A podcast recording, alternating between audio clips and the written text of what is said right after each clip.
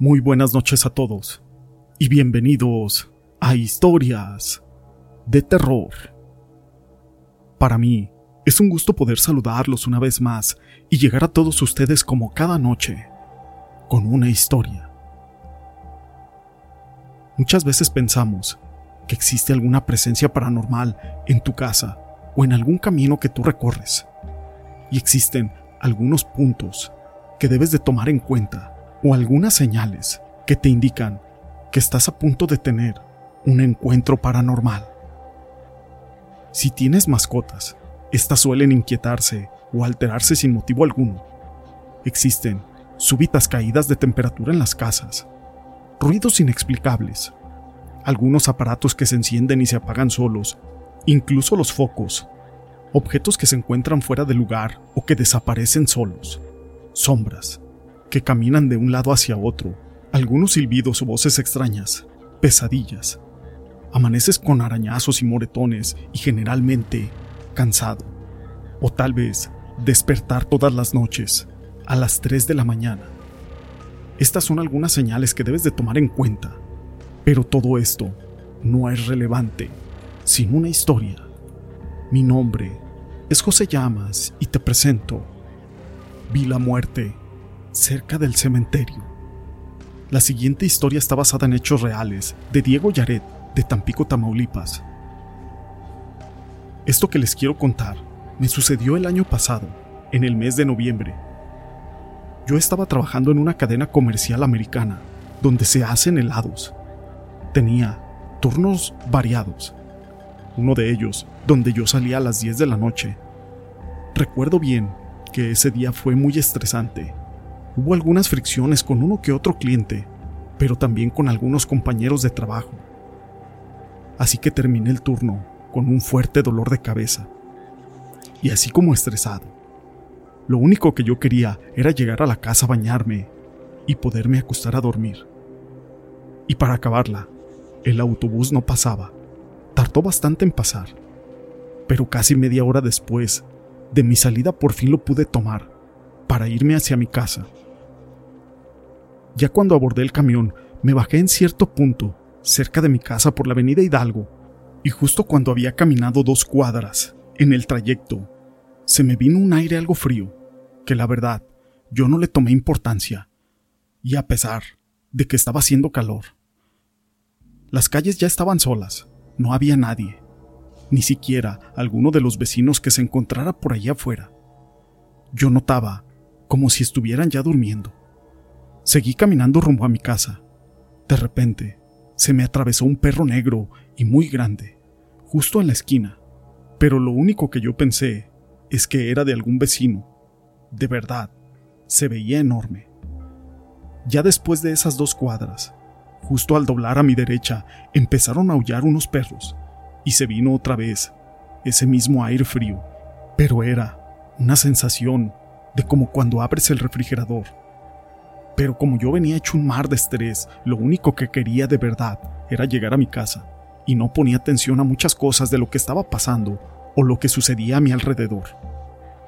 Me crucé la acera, y nuevamente sentí ese aire frío, pero esta vez me encontré con una persona de la tercera edad, que la verdad ni siquiera vi de dónde salió. Era una abuelita con un rebozo negro de piel. Estaba muy arrugadita y vestía de negro, con flores.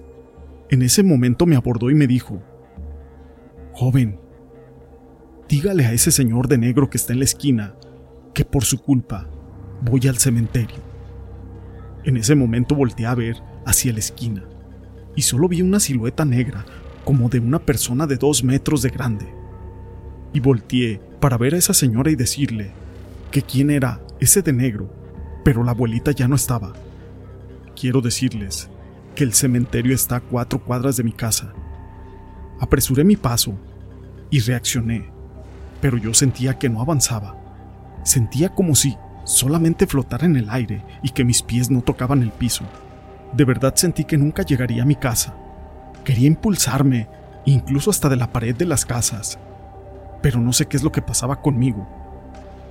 Así estuve hasta que llegué a la casa y mi madre al ver mi semblante todo blanco me preguntó, qué es lo que me había pasado. Yo comencé a decirle todo lo que yo había visto.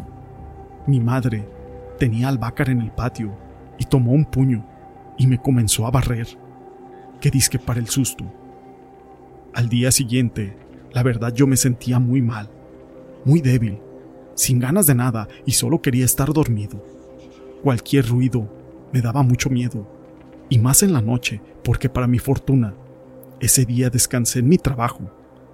Pero los vecinos empezaron a decir que a varias personas les había pasado lo mismo con esa misma anciana y ese hombre que está en la esquina, de más de dos metros y todo vestido de negro. A una hija de una vecina, ella sí se puso muy mal, porque también los vio y esos síntomas le duraron unos días, incluso la tuvieron que llevar a curar del espanto, incluso por poco se moría. Yo doy gracias a Dios de que estoy curado de ese espanto, pero les quiero compartir mi historia para que cuando se espanten, lo mejor es de que vayan a curarse con alguien que sepa porque la verdad se pueden enfermar como mi vecina. Esta historia la quise compartir con ustedes. Y fue escrita por Eclipse, rey de los mares, a quien le mando un saludo. Pero historias de espantos existen muchísimas. La siguiente historia lleva por nombre El diablo espantó a mi hermano. Yo soy de un pueblito de Veracruz y esta es mi historia. Tengo un hermano de 42 años y yo de 38. Siempre hemos sido muy unidos y para todos lados andábamos juntos, ya fueran las ferias, los bailes o carreras de caballos, peleas de gallo, todo eso nos gusta muchísimo. En una ocasión fuimos mi hermano y yo a un baile, a una comunidad cerca de la nuestra, y como siempre, llegamos y a bailar se ha dicho. Quiero decirles que mi hermano Luis es muy peleonero y decidido también y esa noche no fue la excepción. Ya al calor de las copas, quiso pelear en el baile y yo obviamente lo tuve que apoyar. Le metimos una buena felpa a un parroquiano que estaba bailando con una dama. Para que las cosas no pasaran a más, decidimos regresarnos a nuestro rancho. Cada quien venía montado en su caballo. De repente mi hermano Luis dijo, ¿Viste, carnal? Qué buena chinga le metí a ese pobre infeliz lo dejé molido a golpes. Nadie, de verdad, nadie puede conmigo. Soy invencible. Pero justo al decir esto, mi hermano Luis, sonó una voz muy ronca que dijo, ¿Estás seguro de que nadie puede contigo? Al escuchar esto yo volteé y vi que un hombre de negro ya iba montado en el caballo de mi hermano, justo atrás de él. Mi hermano volteó a verlo, al igual que yo, y en ese momento hizo que su caballo se parara en dos patas para poder tumbarlo. Quería que ese intruso se cayera, pero ese extraño hombre, a pesar de ese brinco, no se cayó. El caballo de mi hermano Luis salió disparado a todo galope y yo detrás de ellos. Yo lo seguía en mi caballo y le gritaba Luis, párate, bajémoslo a patadas. Pero el caballo de Luis no se detenía. De verdad que corría como un rayo. De pronto entraron por una vereda y yo con mis ojos vi que mi hermano Luis se cayó de su caballo, mientras que ese extraño hombre de negro desapareció. Rápidamente bajé de mi caballo para poder ayudar a mi hermano, que se había dado un buen madrazo. Lo subí a mi caballo, ya que el de él se fue desbocado. Carnal, ¿dónde está ese cabrón de negro? Pero mi hermano Luis no contestaba.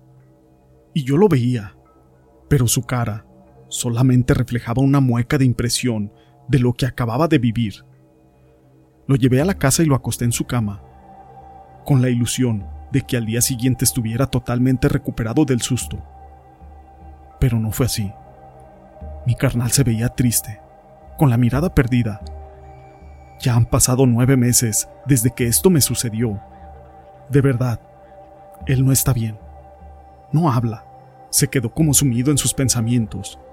Y no hemos podido encontrar a alguien que lo pueda ayudar para que vuelva a ser aquel hombre normal. Por eso me animé a contar esta experiencia que vivimos. Yo casi estoy seguro que fue el mismísimo ser de las tinieblas que le robó el espíritu a mi pobre hermano Luis. Estos hechos fueron investigados por el licenciado Gregory Quintero, a quien le mando un saludo. Si te han gustado estas historias, déjame tu pulgar arriba. No olvides en dejar tus comentarios. Y gracias por ser parte de este canal.